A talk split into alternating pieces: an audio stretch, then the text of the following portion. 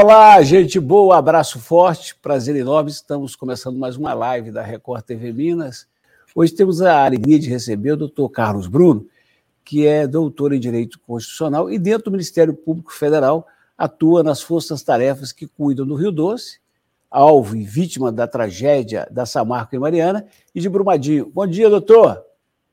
Muito bom dia, Eduardo. Doutor, algo novo aconteceu nos últimos dias, um estudo da Universidade da Catalunha, na Espanha, solicitado, encomendado pelo Ministério Público Federal, fez uma revelação que pode mudar os rumos da investigação da tragédia de Brumadinho? Eu acredito que sim, Eduardo. É um estudo muito sério, foi feito pela Universidade da Catalunha, com também com a verificação de especialistas brasileiros e portugueses da Universidade do Porto também. E esse estudo demonstrou que foi exatamente a perfuração realizada pela Vale naquele dia. Né? O estudo até é interessante, porque ele verifica que o estudo, a, a, a perfuração teria que ser naquele ponto. A perfuração sendo naquele ponto causaria o efeito terrível, a tragédia terrível que aconteceu. É, então, isso demonstra que não foram outros fatores que levaram à, à derrubada da barragem, e, por outro lado, demonstra que é, a barragem era tão estável que talvez se fosse perfurada em outros pontos, não teria caído naquele dia. Mas exatamente naquele local era o local que conseguiria produzir a, os resultados que levariam a, a essa terrível tragédia que ocorreu. Uh, a ação do Ministério Público no plano estadual resultou no indiciamento né, da denúncia de 16 pessoas da Vale e da Tufsud, responsáveis, portanto, no entendimento do Ministério Público, pela tragédia. A investigação do Ministério Público Federal pode incluir mais gente nessa relação? É, na, na, investigação do Ministério Público Federal, a gente está verificando alguns outros crimes, crimes federais, basicamente o crime de destruição de patrimônio é, histórico e arqueológico e também a questão de falsificação de documentos federais. É, nós não temos, não temos dúvida no Ministério Federal, independente da conclusão é, que cheguemos, é também um, um, grupo que trabalha comigo na avaliação dessa denúncia criminal, que a gente tem que é, fortalecer a denúncia do Ministério Público Estadual, que é uma denúncia muito boa, uma denúncia séria e uma denúncia que, ate, que a, a, a, ataca os principais crimes que ocorreram nesse caso. Então, uma coisa que já está decidida é que todos os nossos estudos, inclusive esse importante estudo da Universidade da Catalunha, nós vamos enviar para o Ministério Público Estadual para fortalecer a denúncia deles, que nos parece uma denúncia muito adequada e que esperamos que seja julgada com muita rapidez é, no, na Justiça Estadual aqui de Minas Gerais. E, além disso, estamos também apoiando, é uma informação interessante, já que você falou da Subsud, a investigação que ocorre em Munique. Em Munique, a justiça alemã, a promotoria alemã de Munique, também investiga criminalmente a Tuvisud e há também uma ação civil na justiça alemã, que inclusive teve julgamentos nas últimas duas semanas. Houve uma audiência sobre essa ação. É um crime que não está tipificado no Brasil, que é o crime de corrupção privada, mas é um crime que já fizemos cooperação internacional, ajudando nós e o Ministério Público do Estado de Minas Gerais, ajudando a investigação alemã, e que esperamos que também dê resultados também na justiça alemã.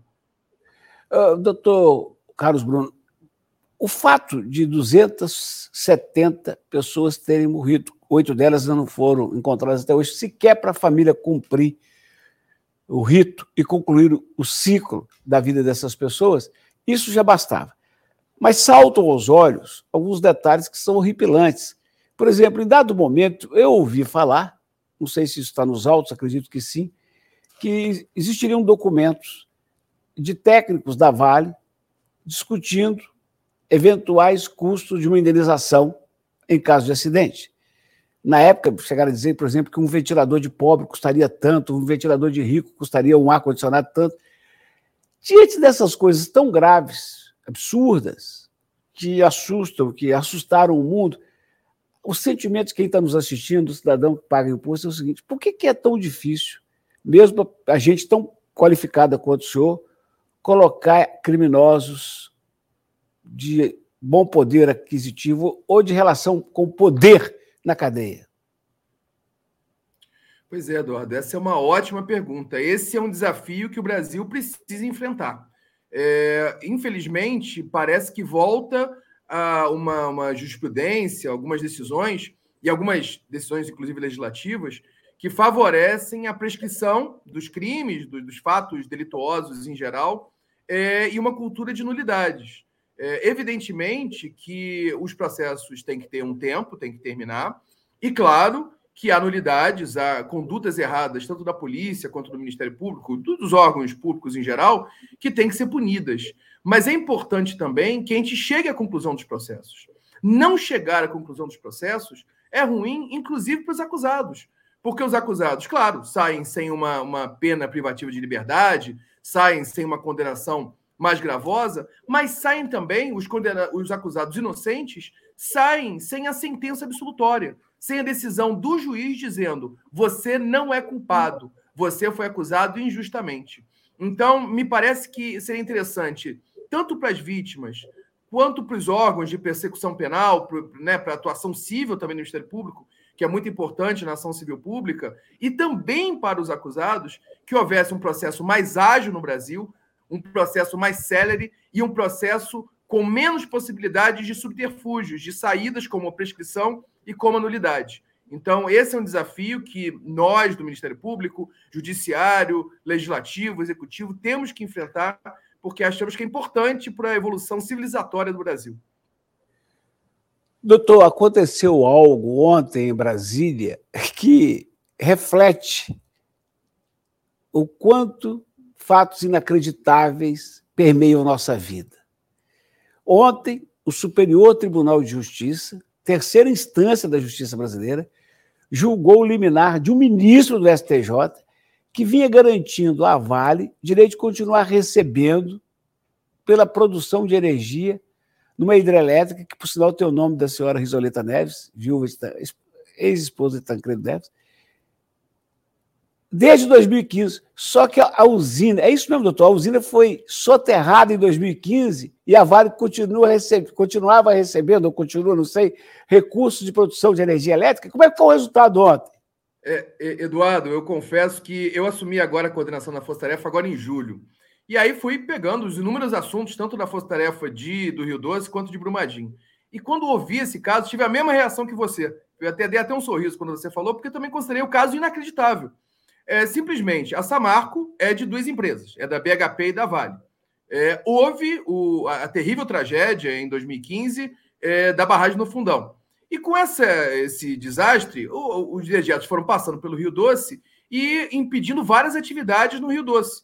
Inclusive a da usina hidrelétrica Risoleta Neves, que fica na região de Candonga, é que não podia produzir.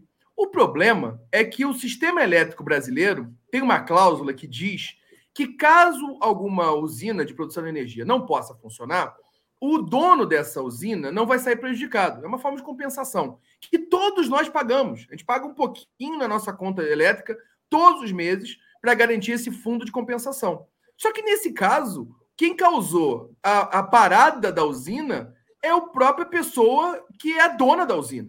A Vale causa, a Vale é, é confessadamente a causadora dessa, desse terrível, dessa terrível tragédia, e era dona da usina. E ela se aproveitou desse, desse subterfúgio, dessa, dessa compensação que existe, e, incrivelmente, nesses últimos seis anos, o judiciário chancelou essa posição.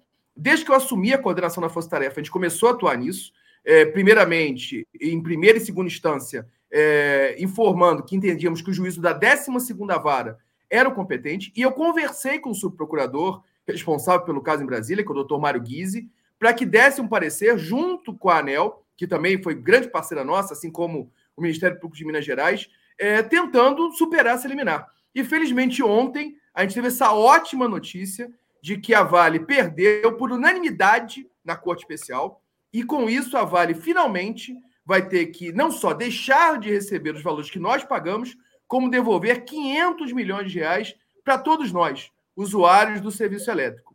É, é uma pequena alegria e a demonstração que, com luta, com vontade, a gente consegue superar algumas situações que realmente nos parecem que fogem do, do melhor direito. Né? Eu vou passar do, do cúmulo imaginável, envolvendo o poder extremo, e lá numa coisinha bem simples. No curso dessas tratativas para reparação das perdas, a gente sabe de casos assim, de gente muito piquitita e anônima como a tribo indígena Pataxó de São Joaquim de Bicas, como a comunidade quilombola de Pontinha em Paraupeba, é, a notícia que eu tenho é que o Ministério Público, além de atacar no macro, vai no micro também, cuida dessas questões que dizem respeito a gente sofrida e anônima. Não é isso, senhor procurador? Com certeza, com certeza. Eu sou coordenador de uma força-tarefa, mas tem inúmeros colegas que atuam comigo voluntariamente para ajudar. E nós temos, eu também atuo, mas tem vários colegas que atuam especificamente nesses casos. A gente faz o acordo macro. Eu vou dar o um exemplo de Brumadinho, que eu acho que é o grande exemplo nisso. Nós temos o acordo macro, que é um acordo de 7 bilhões de dólares, né, de, de, de quase 40 bilhões de reais, mas essas comunidades específicas, é, quilombolas, índios, nós fazemos acordos específicos para eles também. E atuamos protegendo a situação deles é, no caso concreto. E um bom exemplo que você deu é dessa aldeia Caturama. Era uma aldeia pataxó, que vivia na beira do Paraupeba. É, a aldeia, quando ocorre a, a, terrível tragédia de Brumadinho, a aldeia fica sem água, fica sem subsistência, sem, fica sem poder pescar. Há uma briga interna, as tensões se afloram pela falta de condições. Uma parte da tribo vai buscar um novo terreno para viver, é, e num primeiro momento vive em condições terríveis, é, nos subúrbios da região metropolitana de Belo Horizonte. Num segundo momento, conseguem um acordo com uma associação nipo-brasileira que doa um terreno na chamada Mata do Japonês, que é ali em São Joaquim de Bicas, a uns 500 metros do Rio Paraupeba. É, e uma outra parte vende para quando entra a indenização é, relativa à tragédia, e, e, e se mudam, se mudam para esse terreno. Só que nesse terreno há vários grileiros, várias pessoas que ocupam ilegalmente e que veem na presença dos índios uma ameaça e começam a ameaçar fisicamente os índios, chegando ao ponto de dizer que entre o dia 5 e o dia 9 de setembro iam promover uma enorme carnificina na aldeia. Eu imediatamente fico sabendo do caso, aciono o governo do estado, aciona com o comando da Polícia Militar, que atua de uma forma muito eficiente, consegue fazer a proteção dos índios. Ao mesmo tempo, aciono também a CEMIG e a Copasa para fazer a ligação de água e de luz. A água, claro, pela, pela subsistência, né, já está resolvida. A luz, estamos resolvendo, importantíssima também para a segurança. Além da questão da dignidade dos índios, a necessidade de segurança, porque quanto mais luz tem à noite, essas pessoas, esses guerreiros, eles trabalham na escuridão, eles trabalham no, de forma oculta, eles não querem aparecer. Então, quando há luz, quando há iluminação pública, eles ficam muito é, mais limitados na sua atuação.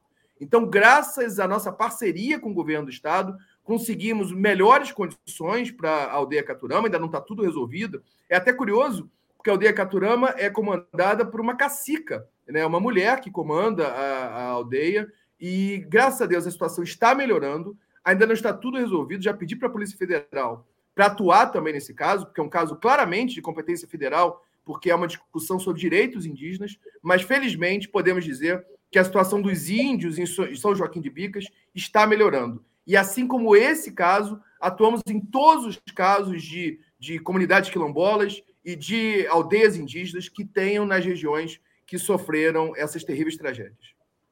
Doutor Carlos, eu sou muito, mas muito a favor, muito a favor do acordo do governo de Minas com a Vale, no caso de Brumadinho, mediado pela Procuradoria-Geral, da qual o senhor faz parte, pelo Ministério Público Estadual, pelo Tribunal de Justiça de Minas. Eu poderia citar aqui 300 exemplos, eu vou dar três.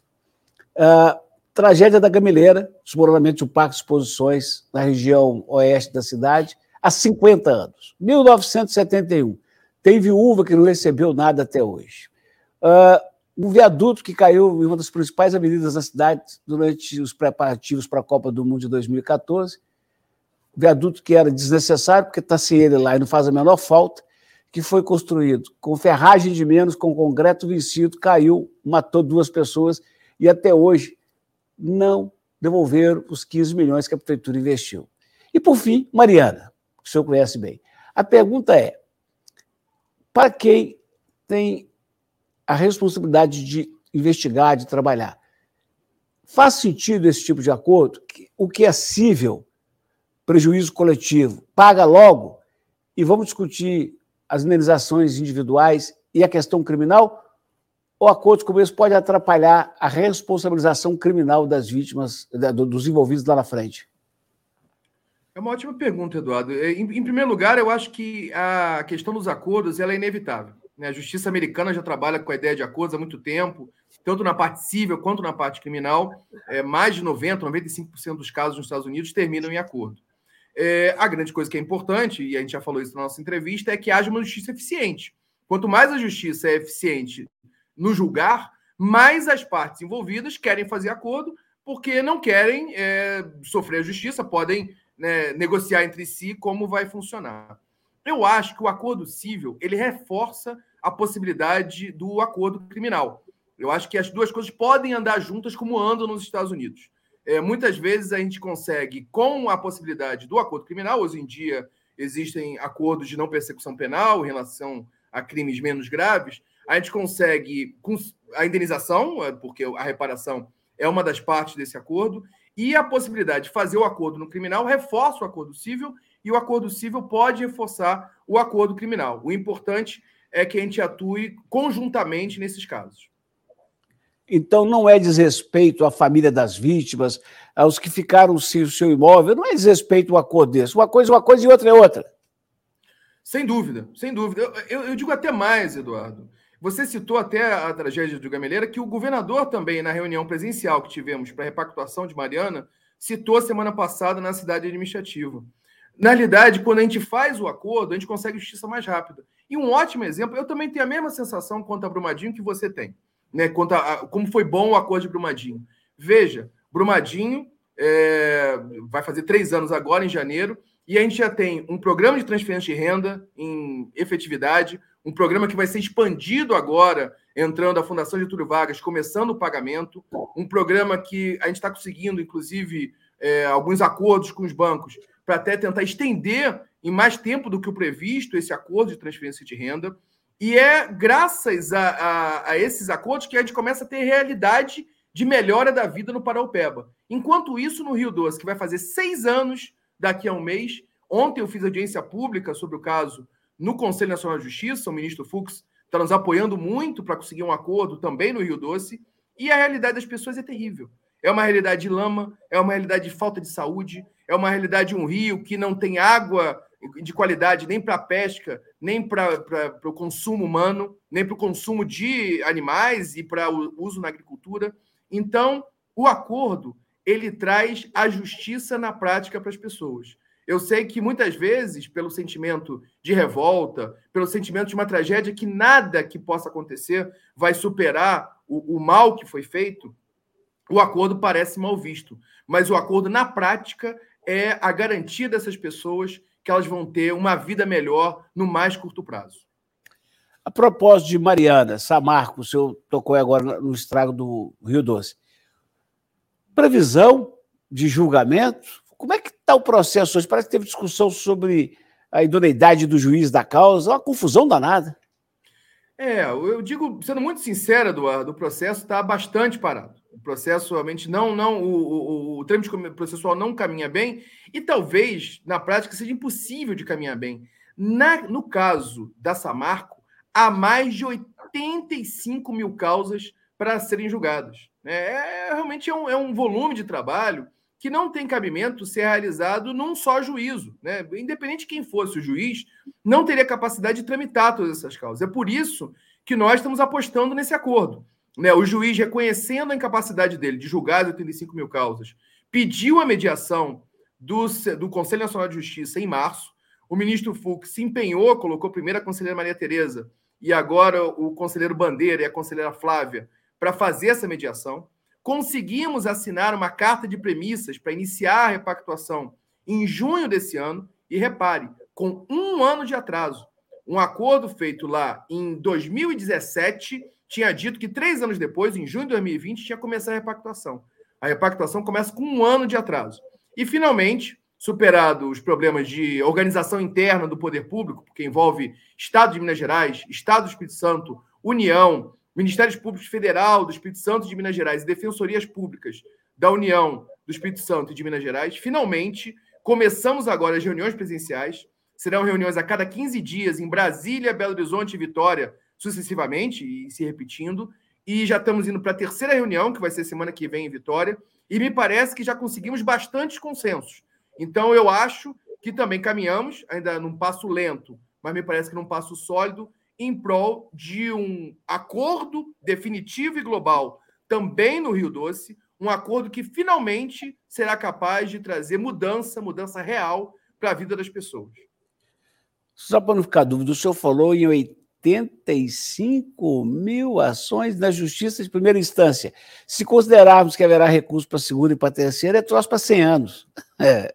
Sem dúvida. Eu não tenho a menor dúvida disso. No mínimo, no mínimo, tranquilamente. Alguns colegas falam em 10 anos. Eu acho no mínimo 15, 20 anos. Não tem Deus. sequer alguma causa que tenha chegado no STJ, porque nós, claro, em decisões de primeira instância, nós vamos recorrendo, né? Uma coisa, algumas causas já estão mais avançadas, mas ainda não foi sequer julgado tudo no Tribunal Regional Federal da Primeira Região. A gente não conseguiu chegar no Superior Tribunal de Justiça, salvo algumas coisas pontuais, como esse caso de Candonga, que falamos mais cedo. Mas então, assim, tá tudo muito, muito no começo. Então, é, eu não tenho dúvida que se formos esperar uma decisão transitada em julgada, é, só os netos dos, dos atingidos é que vão receber os valores ou, ou vão sentir uma mudança, uma melhoria de vida. Doutor, por essas e muitas outras, o senhor acha que é uma boa a gente ter aqui em Minas, em breve, um tribunal regional federal? Tem gente que fala, ah, vai gastar mais dinheiro. Ah, isso não vai resolver nada. É, é diferente tratar das questões da Justiça Federal e aí eu não digo apenas em grandes causas como Mariana e Brumadinho, eu falo para o cidadão que precisa receber o INSS, que é uma causa federal, para outro que tem uma discussão com a Receita Federal. É uma, uma, uma boa a gente ter o tribunal aqui mais perto? Rui Barbosa já dizia, Eduardo, que a justiça lenta é injustiça. O Tribunal Regional da Primeira Região é um tribunal, e as estatísticas do Conselho Nacional de Justiça provam, um tribunal absolutamente é, assoberbado de processos. A culpa não é dos embargadores, é um volume muito grande de estados que são atendidos pelo tribunal da primeira região e realmente não há condições de do tribunal trabalhar. O tribunal em Minas ele traz duas grandes vantagens. Traz uma rapidez maior, porque vão ser menos causas com um número grande de embargadores para poder julgar, e traz uma coisa importantíssima do desembargador, por exemplo, poder ouvir o seu programa de rádio, entender o problema de Minas Gerais, entender poder entender a realidade que afeta o mineiro. Então, não tenho dúvida que nós vamos ter muito mais justiça, justiça no sentido amplo, para as pequenas pessoas. Realmente, eu concordo com você. Mais importante, as grandes causas são muito importantes, mas a vida de cada pessoa é fundamental. E eu não tenho dúvida que a Justiça Federal em Minas vai ajudar muito mais o mineiro agora com a, futura criação, se Deus quiser, do Tribunal Regional Federal da Sexta Região. Eu fico aqui pensando, doutor, a sua equipe, essa equipe que está cuidando desses processos, Samarco e Brumadinho, de quantos procuradores? Olha, nós temos ao todo uma equipe contando comigo de seis procuradores e temos é, quatro é, servidores, analistas que fazem a parte processual. Eu estava aqui pensando, como é que o senhor faz? É, é, eu estava aqui imaginando, porque é o seguinte: eu chego aqui na televisão com o olho no script e sei que eu tenho que apresentar um, um jornal de duas horas e que desse tempo eu devo ter aí uns 40 minutos para comentário, para trocar ideia, para ajudar as pessoas a refletirem. E eu sei que oito e meia da manhã acabou, e eu vou para casa, acabou, matou. eu fico imaginando quantos processos eu tenho no computador e no armário e no arquivo, e como é que se eu faço para poder cuidar? Eu vou cuidar desse aqui primeiro, do outro. Como é que, como é que, como é, que é a vida, doutor? Olha, é um, é um enorme desafio, Eduardo. Eu, eu confesso que né, eu gosto muito, adoro o trabalho da Procuradoria, mas é um grande desafio. São muitas causas, muitas causas grandes, muitas causas importantes. É, eu tento estudar o máximo possível, entender o problema das causas e, claro, graças a Deus, conto muito com a minha assessoria, conto muito com meus colegas procuradores, que me ajudam muito no trabalho. E também tem uma outra coisa importante, Eduardo. Atuamos aqui em Minas Gerais muito em conjunto com o Ministério Público do Estado de Minas e com a Defensoria Pública do Estado de Minas. E também com o Executivo Estadual, que em várias causas a AGE nos ajuda muito. Então, o trabalho conjunto das instituições públicas, é, até essa semana foi sancionada uma lei de cooperação administrativa, de cooperação entre entes públicos, é fundamental. Só o poder público unido em prol de um objetivo comum que a gente vai conseguir resolver os grandes desafios que afetam a sociedade mineira.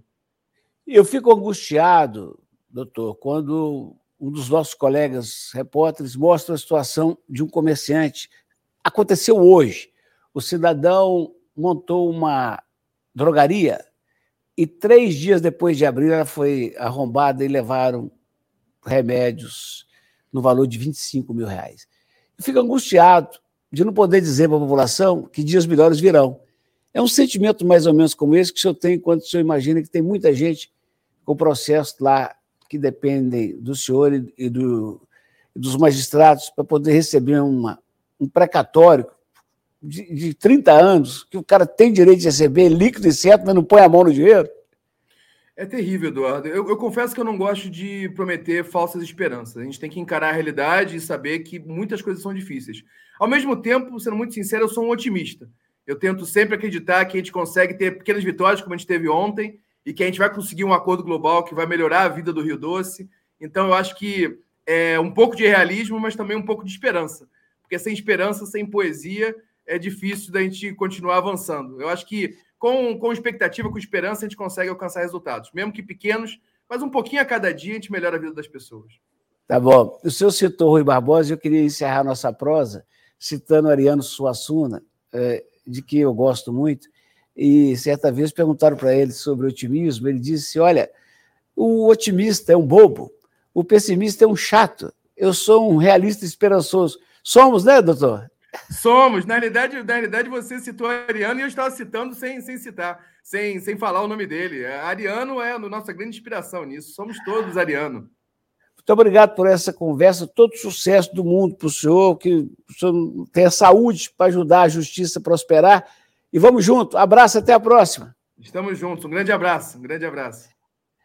Falamos da live da Record com o doutor Carlos Bruno, é procurador da República é doutor em Direito Constitucional, coordenador das Forças Tarefa do Doce e do, e do Paraupeba em Brumadinho. Muito obrigado. Agradecendo a todos, o Davidson aqui, principalmente o Menchique. Menchique é o sobrenome do homem. Até a próxima.